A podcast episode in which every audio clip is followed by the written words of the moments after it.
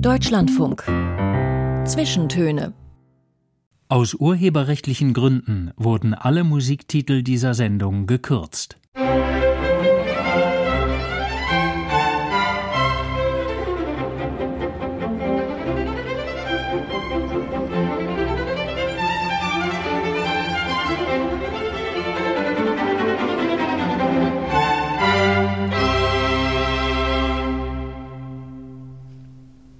Mit Joachim Scholl heute und einem Mann, einem Wissenschaftler aus Leipzig, der jenseits seines Fachs Furore gemacht hat als Autor eines essayistischen Sachbuchs, das so breit besprochen wie viel gelesen und diskutiert wurde und wird.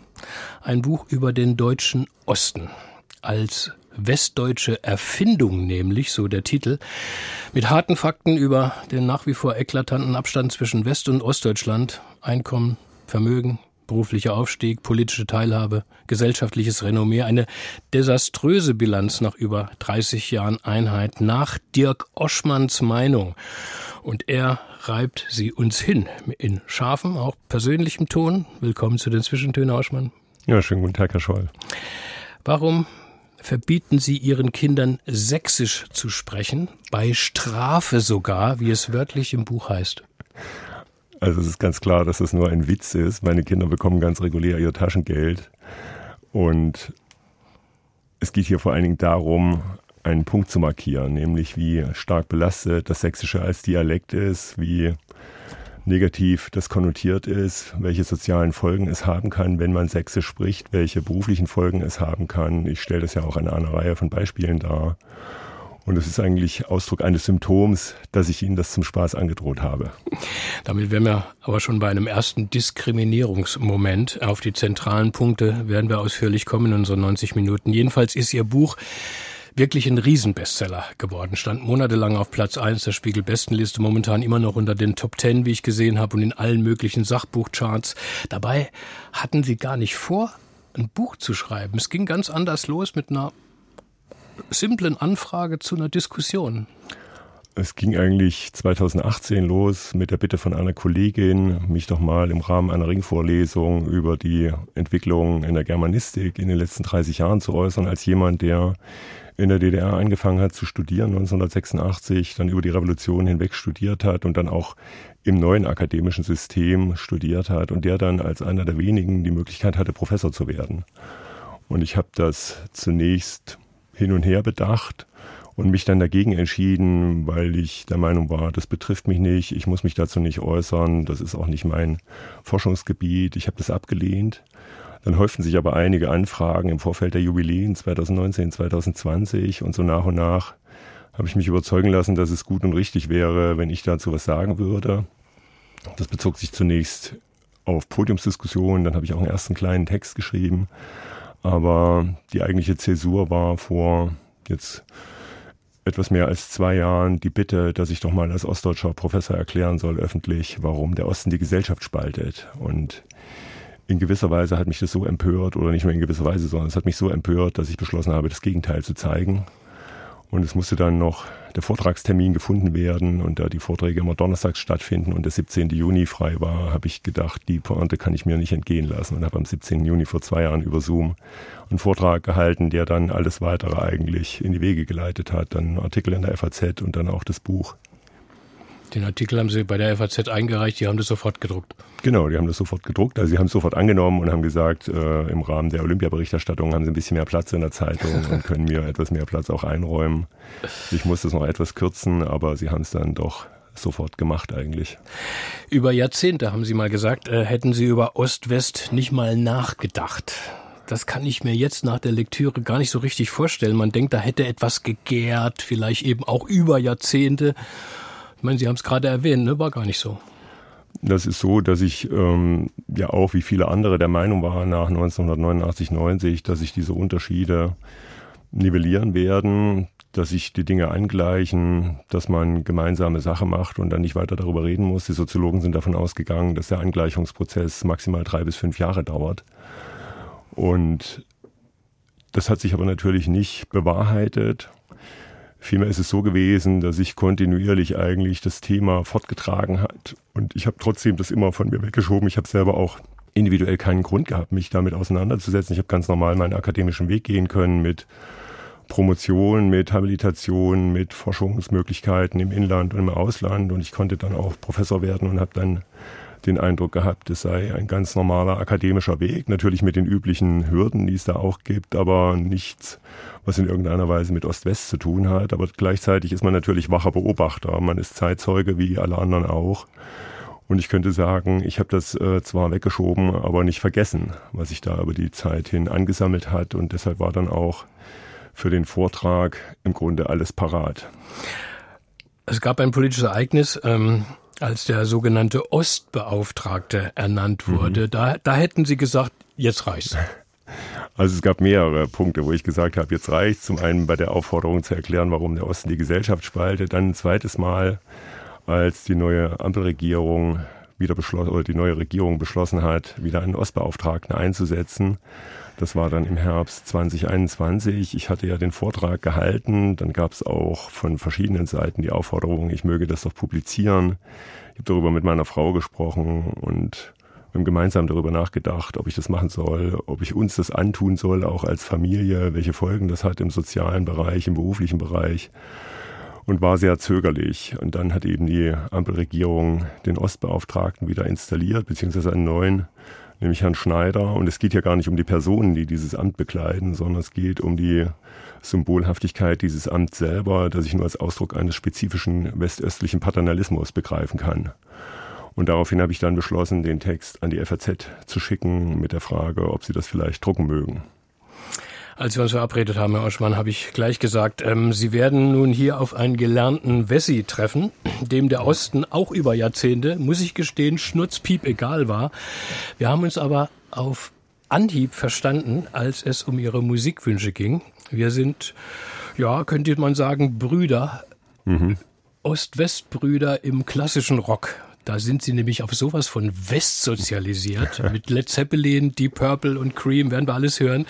Bin ich selbst mit aufgewachsen, tief im Westen, wo man die Platten dieser Bands natürlich umstandslos bekam. Ja, mhm. welches Privileg, dachte man natürlich überhaupt nicht bei uns drüber nach. Im Osten ja Pustekuchen, unerlaubt. Wie kamen Sie denn daran?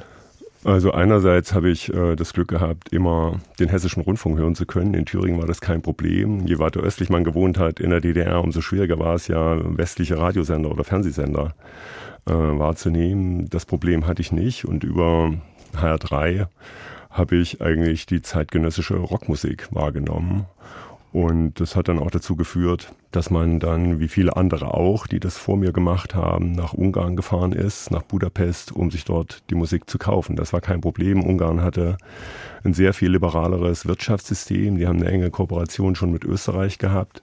Und dadurch konnte man die Platten dann dort in den Plattenläden kaufen. Man hat dann zwar für DDR-Verhältnisse sehr viel Geld bezahlt. Ich habe pro Platte 100 Mark bezahlt. Das war für mich unglaublich viel Geld. Ja, also im, in der Bundesrepublik haben die 10 Mark gekostet.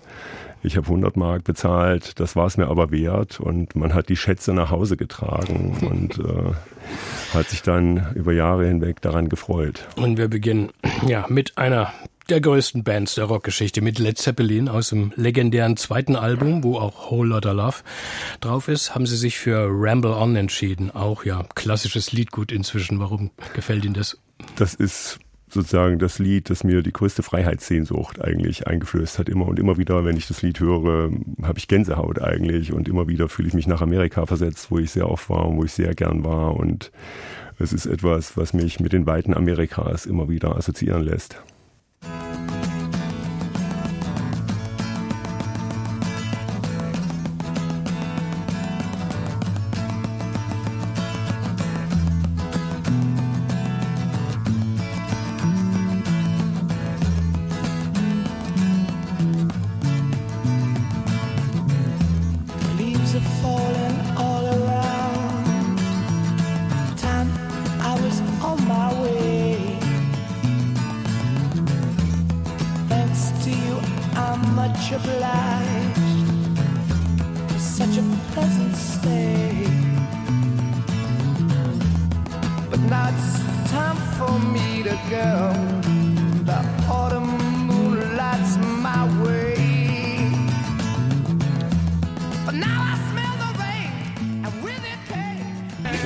Zum ersten Led Zeppelin hier in den Zwischentönen im Deutschlandfunk. Unser Gast, der Germanist und Autor Dirk Oschmann, hat sich Ramble On ausgesucht. Lernen wir Sie jetzt kennen, Herr Oschmann. 1967 sind Sie in Gotha zur Welt gekommen.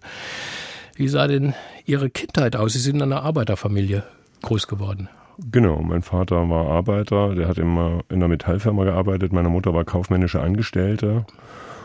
Und ich habe eine sehr behütete Kindheit gehabt, eine sehr dörfliche Kindheit am Stadtrand von Gotha. Ich bin zunächst auch da auf die Dorfschule gegangen und dann ab der dritten Klasse auf eine etwas äh, bessere Schule, eine sogenannte Schule mit erweitertem Russischunterricht. Da gab es ab der dritten Klasse Russisch und dann ab der fünften Klasse Englisch. Sonst hat sich der Lehrplan eigentlich nicht unterschieden.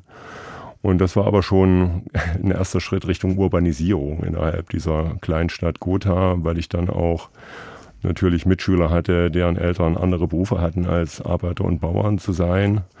Da waren dann auch Lehrer drunter, der Sohn vom Superintendenten von Gotha, der Sohn von einem Numismatiker. Also es waren ganz äh, andere Berufe teilweise, sehr akademische Berufe teilweise auch. Und wir hatten dann auch einen Russischlehrer, der darauf geachtet hat, dass man auch versucht, möglichst dialektfrei Deutsch zu sprechen und dass man ein gutes Deutsch sprechen sollte nach Möglichkeit. Das war also schon auch eine Art ja, Urbanisierung und Entfernung auch ein bisschen aus dem Herkunftsmilieu. Aber ich habe mich da sehr wohl gefühlt in dieser Welt. Wie stand man denn bei Ihnen zu Hause zum Arbeiter- und Bauernstaat politisch? Ähm, man stand kritisch dazu. Meine Mutter war nicht in der FDJ, durfte deshalb kein Abitur machen.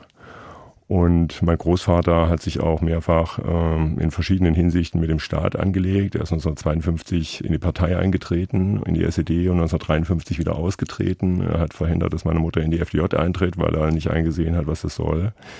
Er hat dann auch später äh, bei der Staatssicherheit mehrfach dafür gesorgt, dass die Familie nicht weiter von der Staatssicherheit behelligt wird. Es gibt auch eine starke Ost-West- Familiengeschichte, weil ein Teil der Familie aus dem Südwesten Deutschlands kommt, also aus Tübingen insbesondere.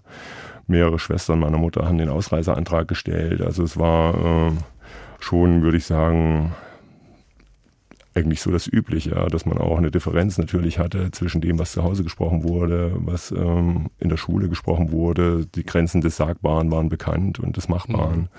Bekamen ja. Sie dann Pakete aus dem Westen? Genau, wir haben auch Westpakete bekommen. Ja, also einerseits von der Tübinger Verwandtschaft und dann, als die eine Schwester dann 1980 äh, ausgereist ist, gab es dann auch aus Westberlin Pakete die dann besonders gut waren, weil da, äh, weil die natürlich wusste, was im Osten besonders gern mhm. gebraucht wird. Ab wann hatten Sie denn so eine Vorstellung vom, vom Westen? Ich meine, von der Musik hatten wir es jetzt schon, aber da waren Sie wahrscheinlich schon ein Teenager. Ich meine, was war denn drüben für Sie? Drüben war für mich zum Beispiel ganz früh schon Matchbox-Autos. Ich habe mein erstes Matchbox-Auto mit sieben bekommen und das war was ganz Besonderes, denn das gab es nicht in der DDR und das war besonderes Spielzeug, über das ich mich auch sehr gefreut habe und ich habe mir eigentlich auch immer wieder dann Matchbox-Autos als Kind gewünscht. Die konnte man sich entweder über Verwandtschaft schicken lassen oder wenn man ein bisschen Westgeld hatte, konnte man das auch in den sogenannten Intershops kaufen. Die haben nicht so viel Geld gekostet. Das waren also machbare Geschenke für die, die ein bisschen Westgeld hatten. Sie haben nach dem Abitur gleich zu studieren angefangen, wenn ich richtig gerechnet ja. habe. Waren Sie 19, mussten Sie gar nicht zum Militär? Ich habe das große Glück gehabt, also ich habe in meinem Leben mehrfach Glück gehabt, das gehört dazu. Ich habe kaputte Knie durchs Fußballspielen und bin deshalb von einem Orthopäden mit einem Attest ausgestattet worden, das dazu geführt hat, dass ich zurückgestellt wurde. Also ich wurde nicht ausgemustert, aber ich wurde zurückgestellt vom Armeedienst und habe deshalb nach äh, dem Studium noch dann im wiedervereinigten Deutschland Zivildienst gemacht, wofür ich dann oder wovon ich dann aber auch wieder freigestellt wurde, weil die Knie einfach zu kaputt sind und man nicht regresspflichtig werden wollte. Aber deshalb äh, bin ich im Unterschied zu meinen Mitschülern in der glücklichen Lage gewesen, sofort studieren zu können. Germanistik, Anglistik, Amerikanistik, das waren Ihre Studienfächer. Wieso denn diese Kombination hört sich nach sehr großem Interesse für Literatur an? Ja, eigentlich war es so, dass ich gern Dolmetscher geworden wäre. Aha. Und zwar für Englisch. Das ging aber nicht. Das hat man mir dann in der Schule auch offiziell mitgeteilt, weil es eben zu viel Westverwandtschaft gab. Und als Dolmetscher wäre man möglicherweise Geheimnisträger gewesen. Also wenn man dann Wirtschaftsleute oder Politiker äh, begleitet hätte. Und da ich unbedingt was mit Englisch machen wollte, habe ich mich für ein Lehramtsstudium Deutsch-Englisch entschieden. Das war eigentlich der einzige Weg, dann äh, meinen Wunsch, Englisch zu studieren, zu realisieren. Und dazu gehörte dann natürlich auch, dass man äh, englische Literatur hatte im Studium und amerikanische Literatur und auch englische Landeskunde und amerikanische Landeskunde. eben in der absurden Situation annehmen zu müssen, dass man niemals nach England oder Amerika würde fahren können. Das war sozusagen eine Spannung, die man aushalten musste. Aber ich habe mich schon immer sehr für englische und amerikanische Musik interessiert und das war für mich der Weg dahin und ich wollte auch gern meine englischen Sprachkompetenzen verbessern. 1989, da waren Sie Anfang 20, mitten im Studium in Jena. Das war das Revolutionsjahr. Wie haben Sie es erlebt damals, diese Zeit, diese Monate vor dem Mauerfall? Also man hat natürlich die allgemeine Unruhe gespürt im Land, die dann auch immer größer wurde durch verschiedene ähm, Ereignisse, durch das Massaker am Tiananmen. Das hat äh, doch für große Aufregung gesorgt, weil das natürlich auch so eine Blaupause für das äh, sein konnte, was eventuell bei einer revolutionären Entwicklung in der DDR selber hätte stattfinden können, dass es brutal niedergeschlagen worden wäre. Und das stand ja auch im Raum im Herbst 89, dass man brutal auf die eigenen Leute schießt, dass man die eigenen Leute einsperrt. Das war ja auch alles vorbereitet. Wichtig waren auch die Wahlen, die es im Frühjahr gegeben hat, wo es einen großen Unmut gab, wo es auch Proteste gab, weil klar war, dass hier Wahlbetrug stattgefunden hat. Und so hat sich das nach und nach aufgebaut, dann auch im Herbst mit mehreren anderen Ereignissen, die es vorangetrieben hat. Natürlich die Öffnung des Grenzzauns zwischen Österreich und Ungarn war ein wichtiger Schub, weil dann eine große Welle von Leuten versucht hat, über diese Grenze zu fliehen. Dann gab es noch andere Entwicklungen, dass Gorbatschow gesagt hat, er würde im Fall ähm, einer revolutionären Entwicklung oder wie auch immer nicht eingreifen. Also die Russen würden im Unterschied zu den früheren Ereignissen diesmal nicht aufmarschieren, nicht so wie 1953 in der DDR oder 56 in Ungarn oder 68 in Prag, sondern sie würden sich zurückhalten und dadurch hat sich das eigentlich als Welle immer weiter aufgebaut. Es sind ja dann auch immer mehr Leute dazu gekommen, ihre Angst abzulegen, mit zu den Demonstrationen zu gehen. Und das war schon etwas, äh, was man mit Kant gesprochen nicht vergisst. Ja, Kant hat mal über die französische Revolution gesagt, so ein Ereignis vergisst sich nicht. Und das ist ja auch so. Und dann der 9. November, als in Berlin die Mauer fiel, da waren, waren Sie da in Jena? Wie haben Sie es? Ich war in Jena. Die Situation, die, die Sensation mitbekommen. Ähm, also ich war äh, ganz aufgeregt natürlich. Ich habe die Nachrichten gesehen. Man hat ja in der Zeit so viele Nachrichten gesehen wie vorher äh, nicht und vielleicht auch hinterher nicht. Man hat auch Zeitungen gelesen, was normalerweise nicht von Interesse war, weil überall dasselbe drin stand. Und es war auch erwartbar, was drin stand. Aber das hat sich auch verändert im Herbst äh, 89. Und ich war gerade damit. Das ist, äh, weiß ich noch ziemlich genau. Also ich weiß ziemlich genau, was ich am 9. November 89 gemacht habe, genau äh, so wie ich weiß, was ich am äh, 11. September 2001 gemacht habe. Mhm. Das hat sich mir sozusagen wie vielen anderen auch jeweils ins Gedächtnis gebrannt. Ich habe gerade von Thomas Mann Dr. Faustus gelesen. Oh, das ist aber Und, natürlich der politische deutsche Roman, ja? Oh, ja, ja, ja. Und habe dann äh, an dem Abend tatsächlich mit meiner damaligen Überleben, äh, mit meiner damaligen Lebensgefährtin überlegt, was wir machen. Ja, mhm. es war ja kurz nach sieben, als die Nachricht kam, glaube glaube ich, mit dem Versprecher von Schabowski oder mit dieser Aussage. Und es war klar, dass man von Jena aus erstmal gar nichts machen kann, wenn man kein Auto hat beispielsweise. Und dafür ist Jena auch viel zu weit weg äh, von der Grenze zu Hessen oder von Thüringen. Und auch Berlin ist ja noch mal ein Stück weiter weg. Und wir haben natürlich dann mit großer Spannung verfolgt, wie das weitergeht. Man ging dann Ihr Leben, Ihr Studium gerade so weiter? Ich meine, auch an Universitäten hat sich Anfang der 1990er Jahre ja alles mhm. komplett mhm. geändert. Auch darüber schreiben Sie ein bitteres Kapitel, äh, wie der Westen die ostdeutsche Wissenschafts Wissenschaftslandschaft geschleift hat, muss man wirklich sagen, im Nachhinein mit diesen ganzen Evaluationen, wie man das äh, damals mhm. genannt hat. Heute im Abstand von 30 Jahren sieht man auch das wirklich so als eindeutige Machtübernahme. Ich meine, damals war alles im Fluss. Wie haben Sie es aber auch als Student erlebt? Ich meine, da hat man ja noch überhaupt keine Ahnung von Hochschulpolitik ja. und akademischen Gremien und dem ganzen Zeug. Gut, also sowohl damals als auch bis heute fand ich in vielen Hinsichten den Elitenwechsel richtig und wichtig. Ja, in vielen Bereichen. Das war ganz zentral. Ich wollte auch nicht weiter von Leuten ausgebildet werden, die bei der Stellsicherheit waren oder die in irgendeiner Form ideologisch verbohrt waren. Und die gab es ja in allen fachlichen Zusammenhängen. Und ich war einfach natürlich äh, neugierig auf die Welt. Wir hatten dann auch eine Reihe von Gastprofessoren in Jena, unter anderem aus München und aus Göttingen, die uns da auch mit ganz neuen Zusammenhängen äh, bekannt gemacht haben. In vielen Hinsichten fühlte ich mich noch im Nachhinein betrogen, weil man vieles einfach nicht wusste. Ja, es ist vieles gar nicht gelehrt worden, vieles ist gar nicht in irgendeiner Weise zugänglich gewesen. Es gab ja viel verbotene Literatur, das gab sie einfach nicht, so dass man auf diesem Wege keinen Zugriff darauf hatte. Und für mich war das eine große Befreiung, eine große Erleichterung und es war mit viel Neugier äh, verbunden. Und natürlich hatte ich den Eindruck, dass sich das Leben einerseits beschleunigen wird, radikal, ja, dass man aus diesem Zustand der Entropie herauskommt. Ich habe das Gefühl gehabt, in dem Land zu ersticken. Das ist überhaupt keine Frage, weil alles festgelegt zu sein schien, was die Lebensläufe angeht, was die Möglichkeiten anging. Das war schon auch eine Art, äh, also ohne, also man war auf sozusagen mehreren Ebenen eigentlich eingesperrt, real, weil es eben die Grenze gab, die Mauer gab, die Stacheldrahtzäune und die Selbstschussanlagen. Insofern war man eingesperrt, aber man war auch in die Lebensmöglichkeiten, die viel reduzierter waren, eingesperrt. Und ich habe das als Explosion an Lebensmöglichkeiten erfahren und wollte das gern wahrnehmen und war auch so ein bisschen natürlich zunächst im Zweifel, ob man sich zurechtfindet, ja, aber auch natürlich eine Phase der Neuorientierung vielleicht auch begleitet von Formen der Desorientierung, aber doch mit einem großen Freiheitsgefühl verbunden. Das ist das Entscheidende eigentlich. Aber dann das Glück ihrer späten Geburt, könnte man sagen. Ja. Sie konnten in den USA studieren, in ja. Buffalo. Wie kam das zustande? Das muss ja was ganz Tolles für Sie gewesen sein, irgendwie jetzt plötzlich in dieses Land reisen zu können und sogar studieren. Das war es auch. Also wir hatten das Glück, dass wir eben Gastprofessoren in Jena hatten und äh, wir hatten dann auch so eine Vortragsreihe von Göttinger Germanisten und einer von diesen Göttinger Germanisten war Ulrich Fries, der einen Vortrag über die Jahrestage gehalten hat im Januar 1991 und der Uwe Jonsons großen Roman. Genau, und der ganz begeistert war, dass es zu der Zeit äh, tatsächlich in Jena auch ein äh, Uwe Jonson Seminar gab und der kurzerhand gesagt hat, er lädt uns als Seminargruppe nach New York ein was er auch gemacht hat. Er hat die Flüge finanziert, er hat sich um eine Unterkunft in einem Wohnheim in Princeton gekümmert, sodass wir da als Gruppe, wir waren zehn oder zwölf Leute, 1991 schon mal einen ersten Eindruck von den USA hatten, auf den Spuren von Uwe Jonsson in New York und in Boston.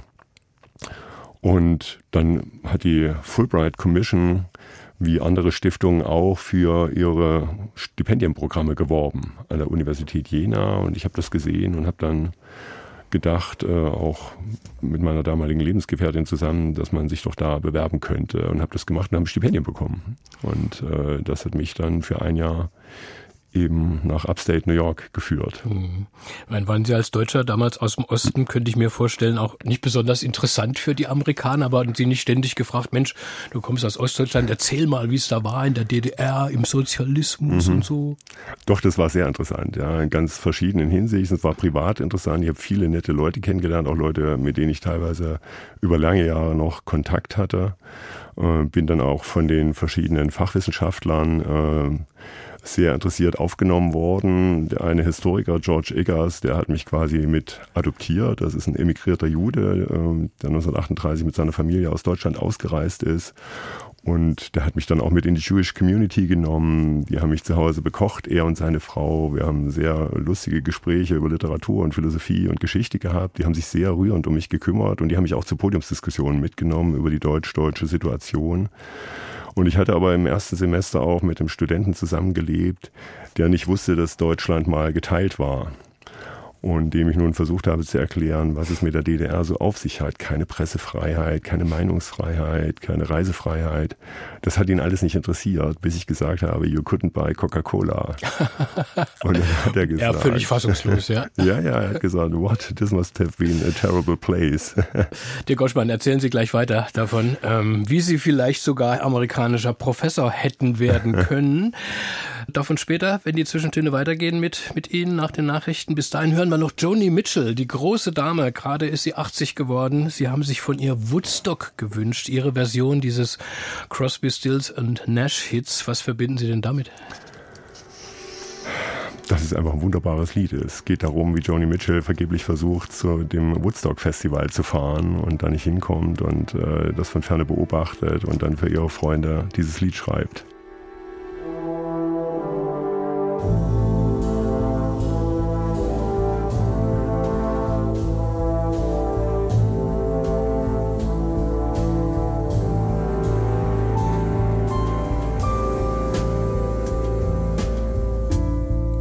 I came upon a child of God.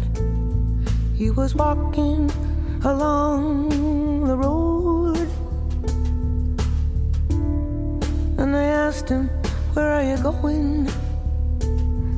what he told me.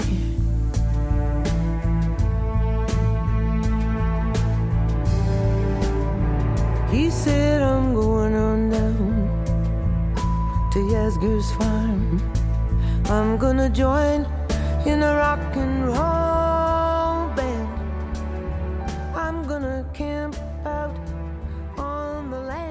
Mit Joachim Scholler Mikrofon und unserem Gast heute, dem Leipziger Literaturwissenschaftler und Autor Dirk Oschmann. Ein schönes Rockprogramm hat er sich musikalisch zusammengestellt. Wir hören jetzt die Beastie Boys mit Sabotage. Warum das denn, Oschmann? Ja, weil es so schön anarchisch ist, weil es einen unglaublichen Drive hat, viel Kraft und man muss es möglichst laut hören.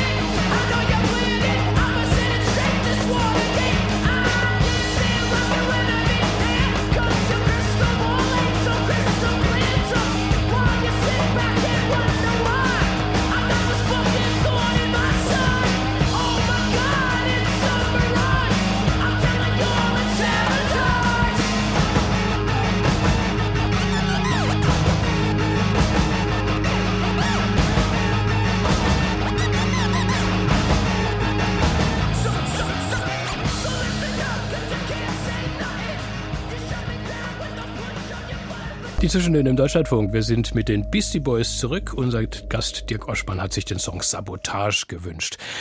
Der Osten, eine westdeutsche Erfindung, so heißt Ihr Buch, ein Riesenbestseller und großer Diskussionsstoff seit Erscheinen. Wir kommen jetzt gleich en Detail drauf, Herr Oschmann, aber wir waren vorhin gerade noch stehen geblieben. In Ihrer Zeit in Amerika, wie was für ein großes Erlebnis das natürlich für Sie war, dort studieren zu können, dort die Menschen kennenzulernen. Und dann hätten Sie sogar bleiben können. Mhm. Sind es aber nicht. Ich bin es nicht. Also ich hatte mehrere Promotionsangebote in der Komparatistik und auch in der Anglistik. Und ich habe tatsächlich darüber nachgedacht, weil sich auch eine Finanzierung hätte ermöglichen lassen über die Fulbright Commission, die auch längerfristige Stipendien vergibt. Aber dann bin ich doch meiner heutigen Frau wegen nach Deutschland zurückgegangen, weil das nicht möglich gewesen wäre, dass sie auch nach Amerika mhm. kommt. Und das war mir dann am Ende wichtiger. Und, und Dort wurden Sie dann ein ordentlicher, das heißt auf Lebenszeit angestellter deutscher Professor in Leipzig und zwar der erste Ostdeutsche überhaupt im Fach Neuere Deutsche Literatur. Wenn man die Jahreszahl dazu nimmt, 2011, heißt es ja nichts anderes, als dass über 20 Jahre lang seit der Einheit kein einziger ostdeutscher Literaturwissenschaftler eine solche Lebenszeitstellung bekam. Mhm. Und bei Ihnen stand es auch spitz auf Knopf, ne? Das steht immer spitz auf Knopf, ja. Das ist ja ein enges Nadelöhr, durch das man da muss, um auf eine Professur zu kommen. Das ist ein hart umkämpftes Feld. Und auch unabhängig von Ost und West ist es sehr hart umkämpft und da gehört ähm, natürlich auch dazu, dass man entsprechende Qualifikationen hat. Da gehört aber natürlich auch das Momentum dazu, da gehört das Glück mit dazu. Äh, es muss alles zusammenkommen, damit das klappt. Aber damit sind wir bei einem der Felder Ihrer Diagnose in Ihrem Buch über den Osten als westdeutsche Erfindung, nämlich Thema ostdeutsche Führungskräfte. Sie mhm. zitieren hier verschiedene wissenschaftliche Erhebungen, die es mittlerweile gibt und die anscheinend niemand groß beachtet. Mhm. Waren Sie selbst verblüfft darüber, als Sie die Zahl lasen, dass der Anteil Ostdeutscher in Spitzenpositionen in Wirtschaft, Jurisprudenz, Verwaltung, Medien und Wissenschaft gerade mal 1,7 mhm. Prozent beträgt? Also die Zahlen variieren, je nachdem, in welche Studien man blickt, aber es gibt äh, so Mittelwerte offenbar und da liegt es so zwischen zwei und vier Prozent. Hängt auch immer davon ab, wer welche Studien macht, zu welchem Zeitpunkt, welche Gruppen da genauer in den Blick genommen werden. Dann hängt es auch so ein bisschen davon ab, was man genau unter Führungspositionen versteht und danach variieren auch die Zahlen. Aber es ist klar, egal welche Studien man sich ansieht, dass die Zahlen viel zu niedrig sind gemessen an dem Bevölkerungsanteil. Sagen denn die Studien auch, woran das liegt? Unterschiedlich. Ähm, das hat natürlich ähm, etwas mit der Selbstrekrutierung der Eliten zu tun. Wenn man ähm, sich Studien von dem Elitenforscher Michael Hartmann ansieht, dann kann man sehen, dass das natürlich auch für alle möglichen anderen Bereiche gilt, dass sich also bestimmte Systemeliten aus den eigenen Netzwerken äh, dann wieder den Nachwuchs holen. Das ist ja auch so und es hat eben diesen radikalen Elitenwechsel gegeben Anfang der 90er Jahre.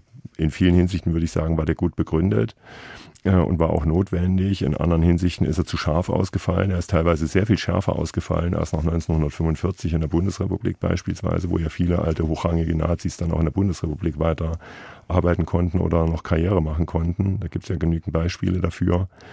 Diesmal war man selber nicht betroffen, deshalb hat man äh, da nochmal ganz anders agiert oder glaubte agieren zu können.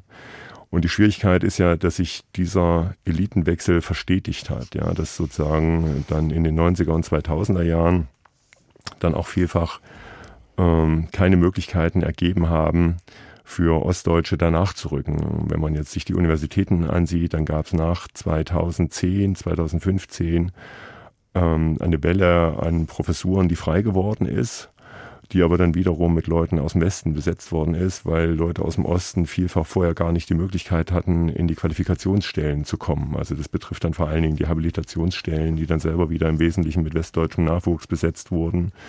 Und so ähm, setzt sich das dann fort mhm. als Problem. Meine, Sie sprechen in diesem Zusammenhang von einem Totalausschluss. Wer macht denn den? Ja, das sind sozusagen verschiedene, ähm, verschiedene Felder, die man sich ansehen muss. Einerseits hat es was mit den Strukturen zu tun, es hat mit bestimmten Mechanismen zu tun. Eine davon habe ich dann, äh, habe ich ja gerade beschrieben, eben diese Selbstrekrutierung der Eliten aus den eigenen Netzwerken.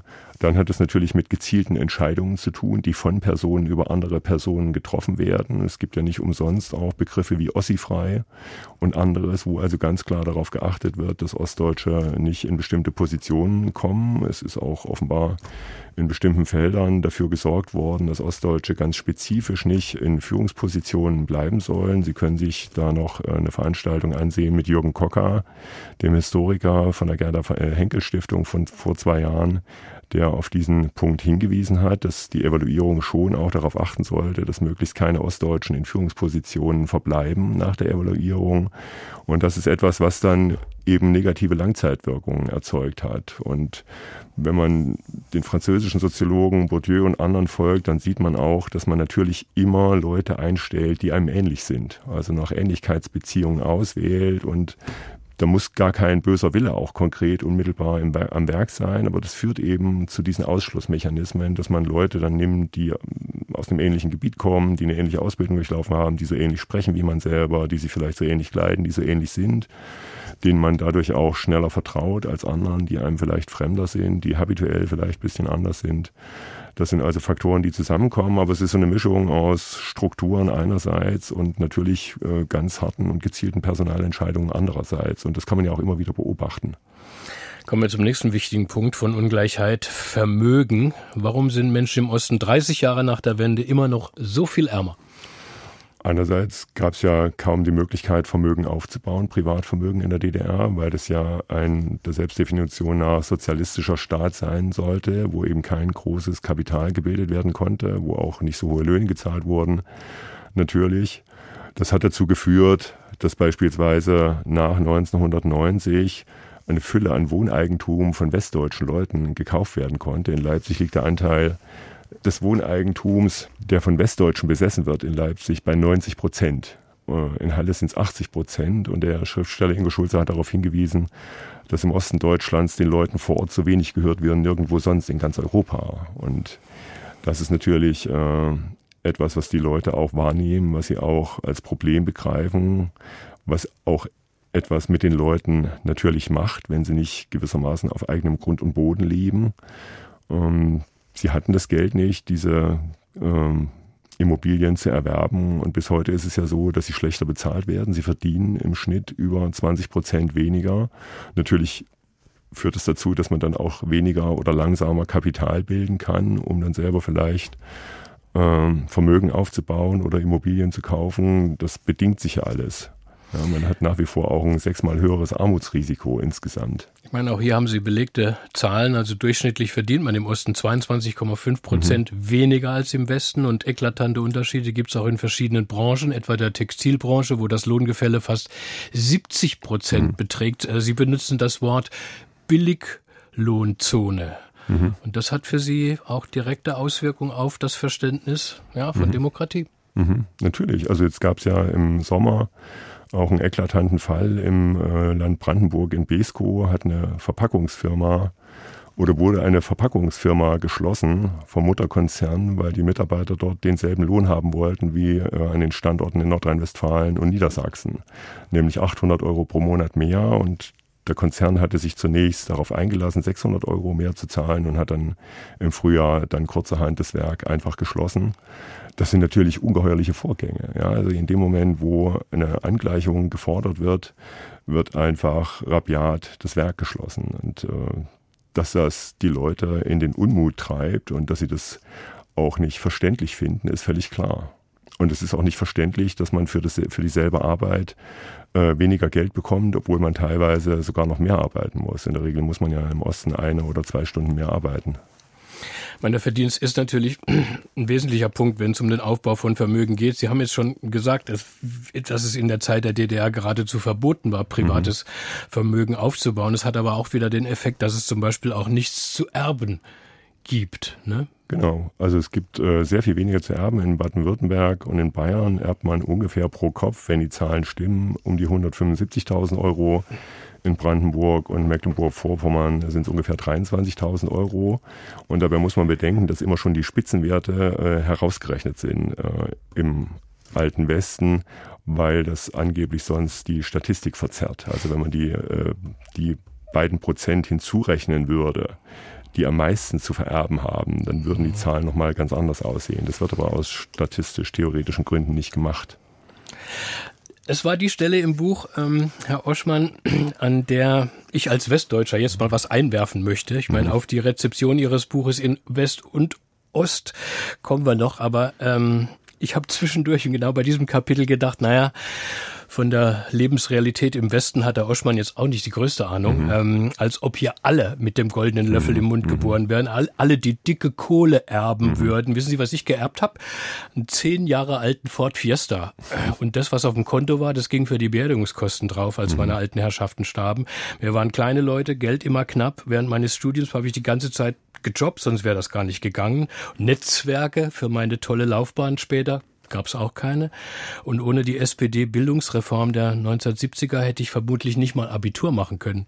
Es soll jetzt in keiner Weise Ihr Argument mindern, Herr Oschmann, aber so glitzernd golden war und ist es im Westen auch nicht für ganz viele Menschen. Sorry, das muss jetzt mal raus. Das ist völlig in Ordnung und Sie haben auch völlig recht. Das gebe ich auch sofort zu. Aber ich sage ja auch mehrfach im Buch, dass ich hier auf komplette Schematisierung setze. Ja, um der Einfachheit halber äh, lasse ich solche Differenzen, äh, die es natürlich im Westen auch gibt, einfach weg. Ja, das ist sozusagen natürlich ein strategischer, ein strategisches Moment im Buch gewesen und ist es auch, und das würde ich auch nach wie vor als richtig vertreten. Denn sobald ich angefangen hätte, zum Beispiel die ganzen Ungleichheiten, die es im Westen auch gibt, im Verdienst, im Erbe, in den regionalen Unterschieden, natürlich gibt es auch Leute im Westen, die Dialekt sprechen, die dadurch auch Nachteile erfahren, sobald ich das alles einbezogen hätte, dann wäre wieder alles grau in grau geworden. Und man hätte die Unterschiede, um die es mir ja geht und die ja doch real existieren, ähm, die Unterschiede hätte man nicht mehr gesehen. Und deshalb habe ich mir erlaubt, man kann das unzulässig finden, aber aus einer strategischen Überlegung heraus fand ich es doch richtig, äh, das so zu machen.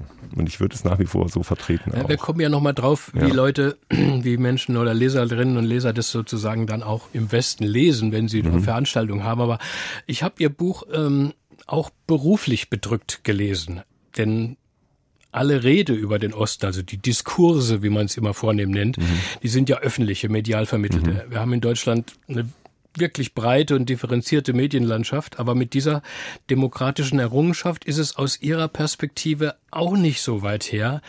Ein bitterböses Spiegeltitelbild von 2019 mhm. ist im Buch abgedruckt, Überschrift So ist er, der Ossi. Also auch da gibt's keine Gerechtigkeit?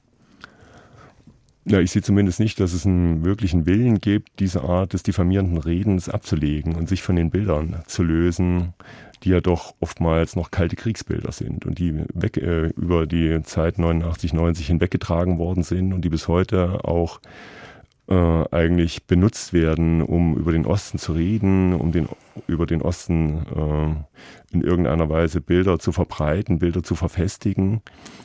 Und das finde ich natürlich hochproblematisch. Und das ist vielleicht auch nochmal ein Nachtrag zu dem, was ich eben gesagt habe. Also mir ging es ja spezifisch um zwei Dinge. Einerseits, wie wird über den Osten geredet vom Westen aus? Und es ist nun mal ein westlich dominiertes Reden, weil natürlich die ganzen überregionalen Medien westlich dominiert sie, sie sind, West, äh, sie sind in westdeutscher Hand und auch die Politik ist natürlich komplett von westdeutschen Perspektiven bestimmt, vielfach auch im Osten. Und diese Art des Redens habe ich in den Blick genommen und ich habe auch die Bilder in den Blick genommen, die dafür benutzt werden, um den Osten vor Augen zu stellen. Und das liegt nach wie vor gravierend im Argen. Und ich habe mich ja gefreut zu lesen, dass Sie täglich den Deutschlandfunk hören. Das ist so. Und zwar ja. fast ausschließlich. Mhm. Ich meine, die Herkunftsanalyse unserer Führungskräfte dürfte, fürchte ich, jetzt vielleicht auch nicht so das ausgewogenste mhm. Ost-West-Verhältnis spiegeln. Ärgern Sie sich manchmal auch über uns? Äh, also ich will erst mal sagen, dass ich mich über den Deutschlandfunk regelmäßig freue, ja, also weil es einfach unglaublich gutes äh, Radio ist. Gerade wenn man mal im Ausland gelebt hat, weiß man das noch mehr zu schätzen, wie gut dieses Radioprogramm ist. Und ich finde es zum Beispiel gut, dass der Deutschlandfunk hier auch, und das beobachte ich natürlich auch mit äh, gesteigerter Aufmerksamkeit, diese Ost-West-Dinge äh, besser im Blick hat und auch stärker thematisiert, auch nochmal ähm, differenzierter darzustellen versucht. Es gab vor einiger Zeit beispielsweise eine große Dokumentation über ähm, die Kooperation zwischen den Nazis in Chemnitz und den Nazis in Dortmund. Das fand ich bemerkenswert, weil es ja wichtig ist zu sehen, dass wir hier ein gesamtdeutsches Problem haben und nicht nur irgendwie ein ostdeutsches Problem, sondern dass es etwas ist, was alle betrifft und dass man auch nur gemeinsam lösen kann. Wenn Sie mich fragen, was mir nicht gefällt, äh, letztens hat mir was nicht gefallen, dass zum Beispiel über den Karneval berichtet wurde in, äh, im Deutschlandfunk, ging es um Köln, also den Karnevalsbeginn in Köln und in Mainz und so weiter und dann ging es auch um Wasungen. Das ist eine Faschingshochburg in Thüringen. Gesagt mhm. wurde aber Wasungen in Ostdeutschland. Warum kann man nicht dann einfach Thüringen sagen? Ja, mhm. Wasungen in Ostdeutschland. Äh, da wird der Osten wieder so zu einem homogenen Block gemacht, schon in der Redeweise. Man kann auch das einfach genauer lokalisieren, ja, um eine genauere Vorstellung davon zu haben.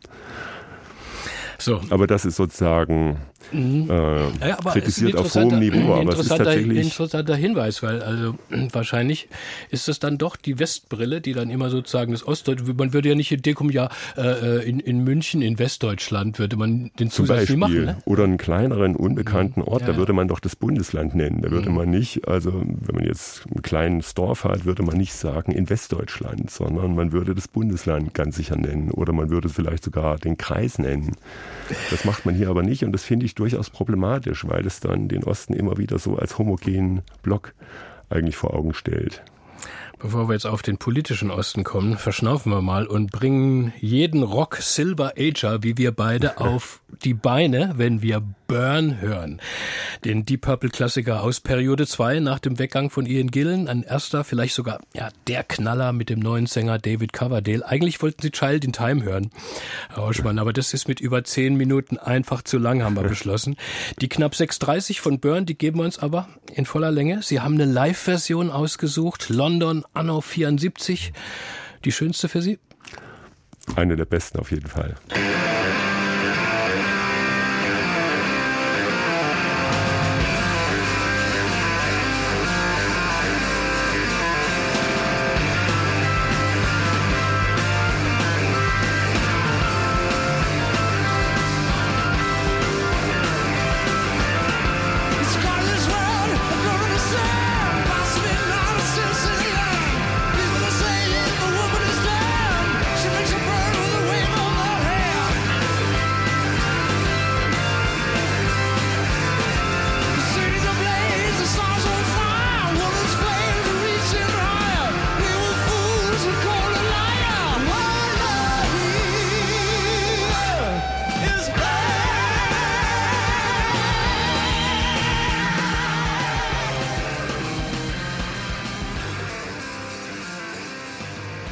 Voller Schönheit mit dem ganzen Druck der großen Zeit des Hard Rock Burn von Deep Purple für unseren Gast heute in den Zwischentönen im Deutschlandfunk. Dirk Oschmann haben wir den Track gespielt. Jener Spiegeltitel von vom August 2019, so ist er, der Ossi.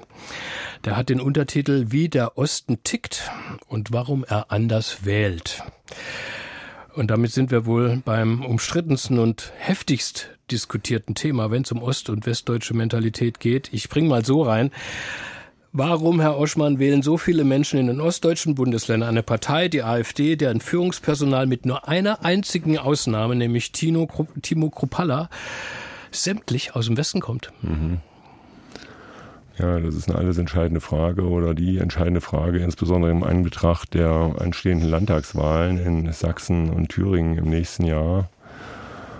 Da gibt es sicher keine einfache Antwort darauf. Warum das so ist?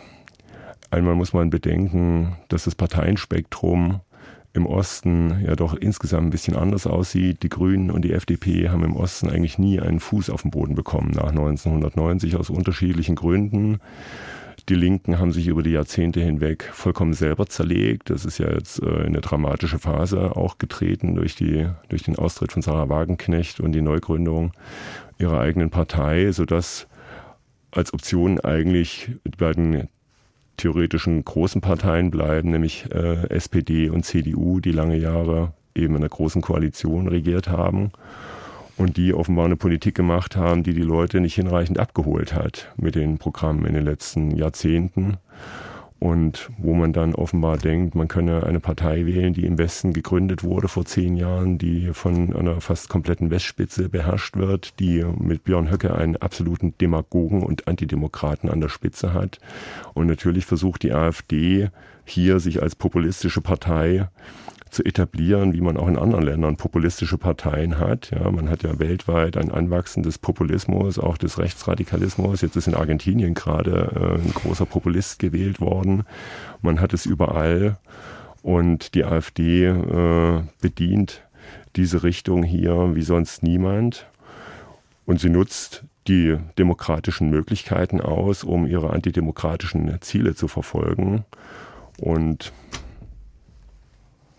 Natürlich ist es so, dass man auf gewisse Weise die vielfach prekären Lebenslagen im Osten zu bespielen versucht. Es ist sozusagen sehr viel äh, prekärer insgesamt für den Osten, weil er finanziell anders aufgestellt ist, weil er vermögenstechnisch anders aufgestellt ist, weil er natürlich auch weniger Sicherheiten hat in diesen äh, dramatischen Konfliktlagen, in diesen Krisenzeiten und dann offenbar teilweise glaubt, dass die AfD die besseren Antworten hat Wobei man ja sehen kann, äh, welche Politik dann die äh, ganz Rechten in England gemacht haben oder auch in den USA mit Trump, dass es eigentlich vor allen Dingen eine Politik ist gegen die Leute, die diese äh, Parteien dann gewählt haben. Aber bleiben wir mal ja. bei den deutschen Verhältnissen. Ich meine, es ja, wird ja oft so, so soziologisch äh, analysiert und nachgewiesen, ja. dass es in Ostdeutschland einfach ein größeres, einen größeren Zuspruch eben auch mhm. für rechts rechte Themen, rechtsradikale mhm. Themen gibt es. Ich meine, Sie erinnern daran oder besser, Sie machen überhaupt erstmal aufmerksam in Ihrem Buch, fand ich wirklich sehr interessant, wie die westdeutschen Rechtsradikalen nach 1989 zielstrebig mhm. in die neuen Bundesländer gegangen sind, mhm. sie infiltriert haben, dort Netzwerke mhm. aufgebaut mhm. haben. Ich meine, das rückt jetzt das, das Stereotyp vom rechten Osten schon in ein anderes Licht, aber dennoch haben sich daraus so schlimme Tatsachen entwickelt. Ich meine, wir denken an Hoyerswerda oder mhm. Rostock-Lichtenhagen kurz nach der Wende, mhm. die schlimmen Bilder. Und dann Geschichten, dass in ländlichen Gebieten ganze Ortschaften von mhm. Neonazis dominiert werden, mhm. wo sich Menschen anderer Hautfarbe besser nicht blicken lassen. Mhm. Ich meine, das ist jetzt nicht üble Nachrede oder dummes Klischee, sondern Realität auch. Das ist Realität, das streite ich auch gar nicht. Ich will nur eben trotzdem darauf aufmerksam machen, dass man es hier mit einer gesamtdeutschen Entwicklung zu tun hat. Es ist beispielsweise so, ähm, das beschreibt auch der Publizist Michael Kraske in seinem Buch Der Riss, dass die NPD aus Bayern systematisch Sachsen nach 1990 unterwandert hat und dass man Strukturen da aufgebaut hat, dass auch viele äh, Rechte und Rechtsextreme aus dem Westen in den Osten gezogen sind. Die beiden prominentesten Fälle sind sicher äh, der Faschist Björn Höcke, der aus dem Westen kommt, was manche Journalisten äh, auch in öffentlich-rechtlichen Zusammenhängen äh, nicht wussten, was mich dann noch sehr überrascht hat. Oder auch Götz Kubitschek, der sogenannte rechte Vordenker, der aus dem Südwesten kommt, aus Ravensburg und der nach Schnellroda gezogen ist, um da seine Infrastruktur aufzubauen dass dieses Ziehen der Rechten aus dem Westen in den Osten den Osten selber wieder nach rechts hat rücken lassen und äh, nach rechts rücken lässt. Das hat der Verfassungsschutz äh, Anfang des Jahres 2023 nochmal kritisch angemerkt, ja, dass sozusagen diese Kooperation zwischen Rechten aus dem Westen Westen und Rechten aus dem Osten dann dazu führt, dass der Osten in der Tendenz immer noch weiter nach rechts rückt. Äh, und dann gibt es natürlich ein eklatantes Versagen auch der äh, staatlichen Organe im Kampf gegen rechts. Das ist gerade in Sachsen ganz besonders dramatisch, wo dann jemand wie äh, Ministerpräsident Biedenkopf 1999 gesagt hat, Sachsen sei immun gegen rechts, was irgendwie die Lizenz dafür zu sein schien, nichts gegen diese rechten Umtriebe zu unternehmen.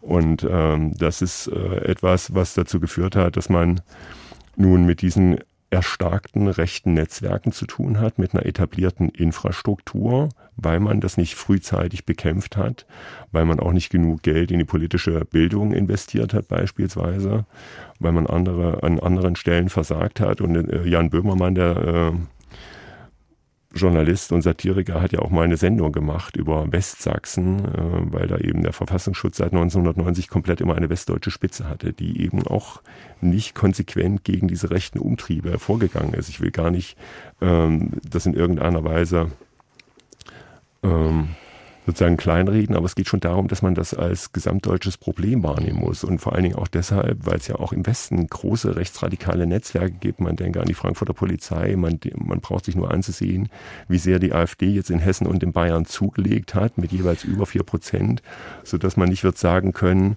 wir haben das Problem nur im Osten, sondern der Osten ist in bestimmten Hinsichten da etwas eher dran und der Westen zieht in bestimmten Hinsichten nach. Und es ist durch Soziologen auch nachgewiesen worden, wenn sie bestimmte prekäre Lebenslagen haben, dann sind auch die AfD-Anteile im Osten und im Westen gleich. Mhm. Ja, das ist etwas, was man mit in Rechnung stellen muss.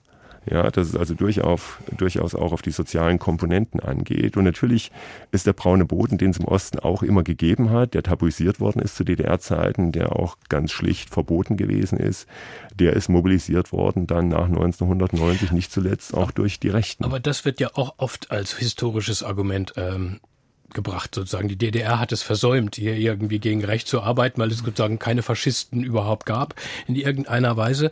Und, und deswegen äh, gibt es Leute wie Björn Höcke in prominenter Position, also ein Mann, der unverhohlen den rechten Arm reckt äh, bei Veranstaltungen ja. im Nazi-Jargon ja. äh, spricht, dass das den ostdeutschen Wählern gar nicht so sie gar nicht so stört. Das ist ja auch immer so ein Stereotyp, oder? Ja, das kommt drauf an. Also es gibt äh, offenbar einen Anteil an Rechten, der im Land relativ stabil gleich hoch ist. Ja, und das ist egal, ob äh, Osten oder Westen. Der liegt wohl bei 10 bis 12 Prozent. Jedenfalls sind das die Zahlen, äh, die ich da mitgeteilt bekommen habe.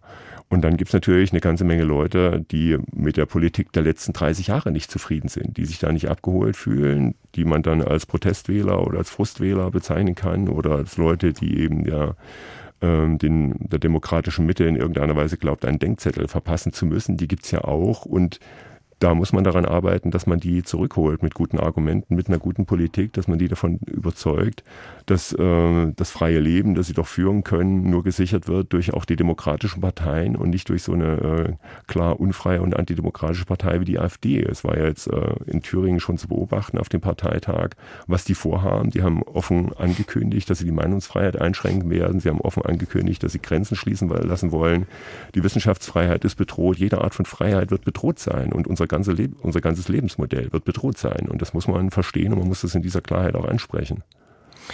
Mich schockiert als Westdeutschen richtig tief, wie hoch die AfD-Quote eben zum Beispiel in meinem Heimatbundesland ist, in Baden-Württemberg, mhm. einem der reichsten Bundesländer. Mhm. Da frage ich mich wirklich, was ist in die Leute gefahren? Hören wir wieder Musik. Okay. Nochmal große Rockklassik. White Room von Cream aus dem Jahr 1968, der älteste Song ihrer mhm. Liste. Warum mhm. gefällt Ihnen der so gut? Als ich den zum ersten Mal gehört habe, habe ich gedacht, das ist was ganz anderes. Sowas habe ich noch nie gehört. Ich war wie elektrisiert und finde das sensationell. Und da gibt es ja auch die Geschichte dazu, dass es eigentlich anders gespielt worden ist von Jack Bruce, dieses Eröffnungsriff. Und dass Ginger Baker gesagt hat, spiel es wenigstens rückwärts. Und daraus ist dieses sensationelle Lied entstanden.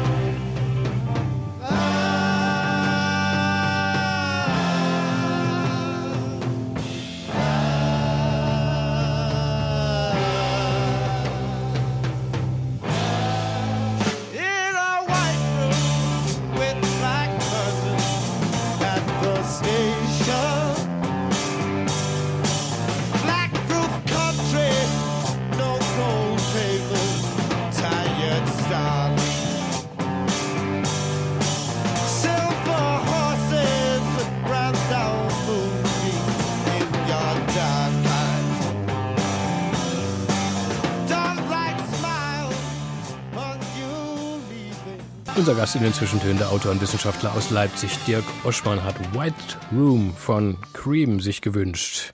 Kürzlich, Herr Oschmann, war wieder Mauerfall-Jahrestag am 9. November. Und da haben die ARD-Tagesthemen Ausflug nach Bitterfeld-Wolfen gemacht, ähm, eine Sendung aus dem Osten. Und es war auch Christian Bollert eingeladen, ein junger Mann und Mitbegründer einer neuen Initiative. Wir sind der Osten.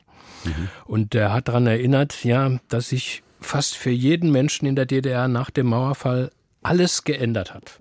Und das meiste eben war Verlust. Im Job, im Beruf, vor allem aber auch, dass ja nichts mehr wert erschien, was mhm. man hatte. Ich fand das beeindruckend gesagt und ich glaube, dass das auch wirklich ein zentraler Punkt ist, wie wenig wir im Westen das mitgefühlt haben, dass hier ein Fünftel aller Deutschen so gut wie alles einbüßt. Wenn Sie jetzt, Herr Oschmann, im Westen eine Lesung haben aus Ihrem Buch, mhm. mit Ihrem Buch, kommen da eigentlich Menschen, die das ähnlich empfinden oder sehen Sie da auch verstockte Minen äh, im Publikum, Leute, die sagen, Mensch, wir haben eine Billion in den Osten gebuttert und ihr seid so undankbar? Genau, das hat ja der Spiegeljournalist Nikolaus Blome, mein bester Freund, erst kürzlich wieder verlauten lassen, dass der Osten undankbar ist, trotz des vielen Geldes. Ich würde sagen, der Westen wird jetzt angemessen an den Reparationen für den Zweiten Weltkrieg beteiligt, mit dem Geld, das da immer noch fließt. Und natürlich ist es so, dass der Osten selber äh, zahlt, alle zahlen Solidaritätszuschlag.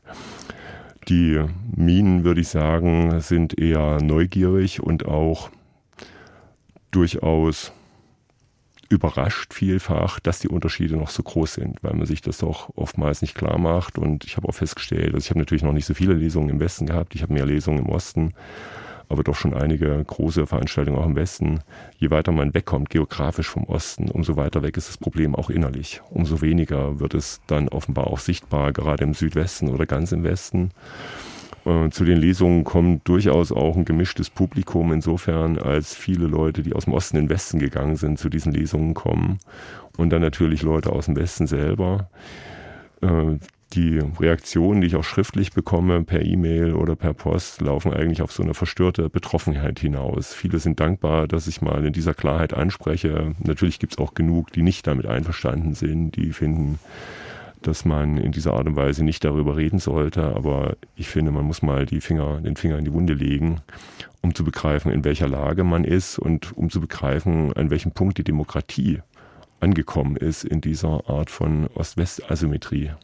Ich meine, Sie schreiben in Ihrem Buch ein eigenes Kapitel über die Reaktionen auf die ersten Artikel, mhm. ähm, aus denen dann das Buch entstand. Interessant fand ich, dass man Ihnen immer Ihren Ton mhm. äh, vorgeworfen hat. Ne? Zu scharf, zu polemisch, zu wenig mhm. versöhnlich, äh, zu einseitig. Das waren natürlich die Stimmen aus dem Westen. Im Osten mhm. stelle ich mir vor, kann Ihnen da wohl nur Begeisterung entgegenbranden, im Sinne von endlich sagt mal einer, was Sache ist.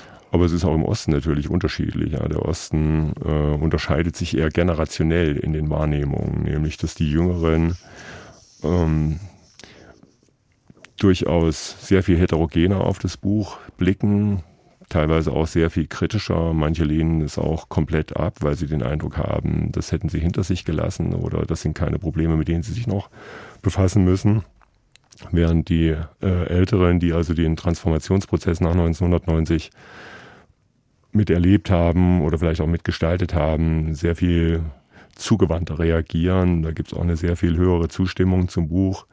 Also es ist äh, ganz verschieden und der Ton ist natürlich etwas, woran man sich offenbar nicht so richtig gewöhnen kann. Mich äh, wundert das schon eher, weil ich sagen würde, der Ton ist nicht das Entscheidende. Das Entscheidende sind die Fakten, ja. Ist die extreme Differenz im Vermögen, extreme Differenz im Besitz, in den äh, Löhnen und so weiter. Also in den realen Benachteiligungen. Es ist letztes Jahr eine Studie erschienen, in der nachgewiesen wurde, dass man äh, Karriere nur machen kann, äh, indem man in den Westen geht oder indem man ins Ausland geht, wenn man aus dem Osten kommt, weil der Osten selber überhaupt nicht als Karrierefeld begriffen wird. Man kann also nicht im Osten bleiben und glauben, dass man in irgendeine Führungsposition einrückt.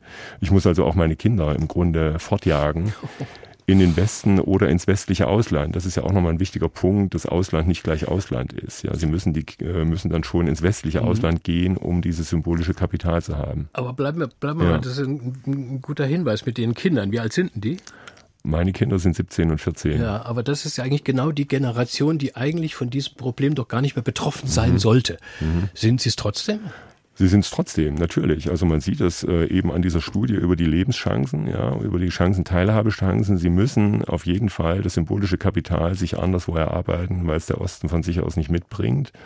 Und ich bekomme ja auch vielfach von jüngeren Leuten mitgeteilt, dass sie erst, wenn sie zum Studium oder zur Ausbildung in den Westen gehen, also Leute, die nach 2000 geboren sind, dass sie dort zu Ostdeutschen gemacht werden. Und zwar radikal, in einer radikalen Form auch der Ausgrenzung und in einer radikalen Form der Markierung.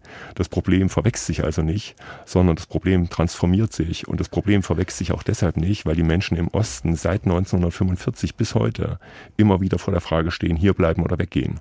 Gerade wenn Sie wissen, Sie verdienen 30, 40 Prozent mhm. weniger, im Raum Görlitz beispielsweise ist es so, Sie verdienen 30 bis 40 Prozent weniger für dieselbe Arbeit als Leute im Westen, dann überlegen Sie sich natürlich, ob Sie hier bleiben wollen oder ob Sie nicht bleiben wollen. Und insbesondere die gut ausgebildeten jungen Frauen gehen weg. Und das verschärft die Problemlagen, weil es dann zu einer Maskulinisierung der Gesellschaft kommt und es kommt auch insgesamt zu einer Überalterung der Gesellschaft. Auch das ist sozusagen als demografisches Problem immer mit zu bedenken, wenn es um bestimmte Wahlentscheidungen geht. Mhm. Aber trotzdem nochmal, also ich, ich, hänge noch an Ihren Kindern, also 14 ja. und 17, ja. Jetzt ja. sagen wir mal, beide werden intellektuelle Hotshots oder mhm. technische Hotshots, mhm. wissenschaftliche, können vielleicht irgendwo im Ausland studieren und mhm. so, kommen dann zurück. Dann ist es doch völlig egal, wo sie geboren sind, oder?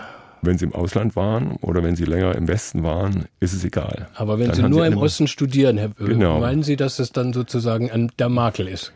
Das ist so. Also das meine ich nicht nur, sondern das ist nachweislich so, dass das als Makel aufgefasst wird und äh, es wird so aufgefasst, als sei man damit noch nicht hinreichend qualifiziert. Es gibt nun sicher auch bestimmte Berufsfelder, wo der Fachkräftemangel so hoch ist, dass man gar nicht sich leisten kann, auf sowas zu blicken, sondern da geht es nur darum, ob die Leute gut qualifiziert sind, egal woher sie kommen. Darauf kommt es am Ende an. Und vielleicht hilft sozusagen dieser wirtschaftspolitische Engpass, äh, dass sich diese Herkunftsfrage auf diesem Wege lösen lässt. Das weiß ich aber nicht. Im Moment ist es so, dass sie noch massiv benachteiligt werden, auch als junger Mensch, gerade auch, wenn sie dann in gewisser Weise diffamiert werden, weil sie aus dem Osten kommen. Ich würde natürlich gerne ein wenig Hoffnung aufkeimen lassen zum mhm. Ende unseres Gespräches hin, mhm. Herr Oschmann. So als gutes Zeichen in die Richtung könnte man ja vielleicht gerade den Erfolg Ihres Buches äh, werten. Ich meine, es wird nicht nur darüber diskutiert, äh, sondern zigtausende Leserinnen und Leser haben sich haben sich's gekauft.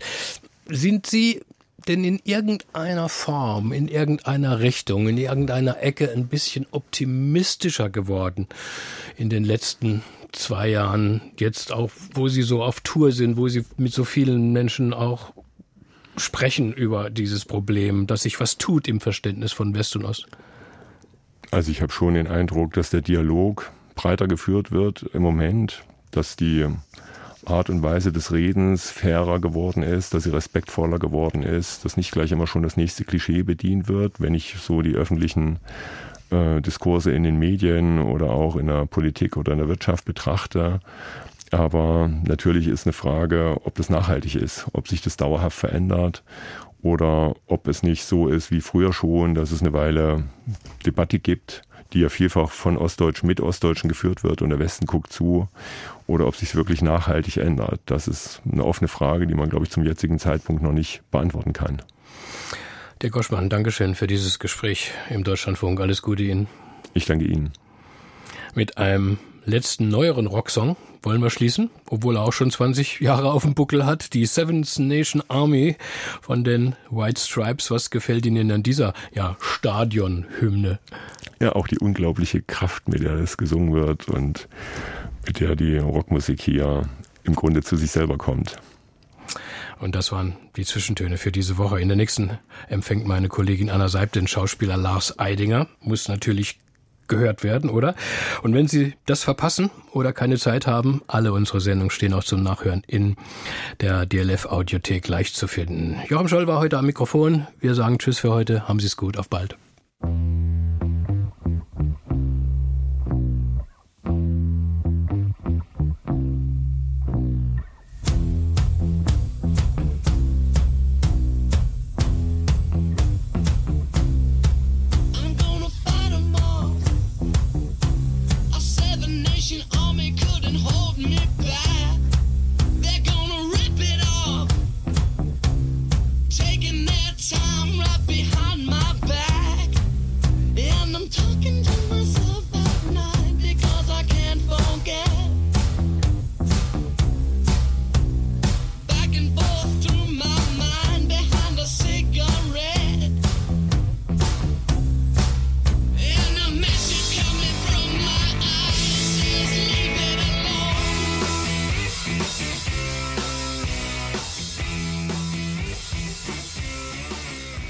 Aus urheberrechtlichen Gründen wurden alle Musiktitel dieser Sendung gekürzt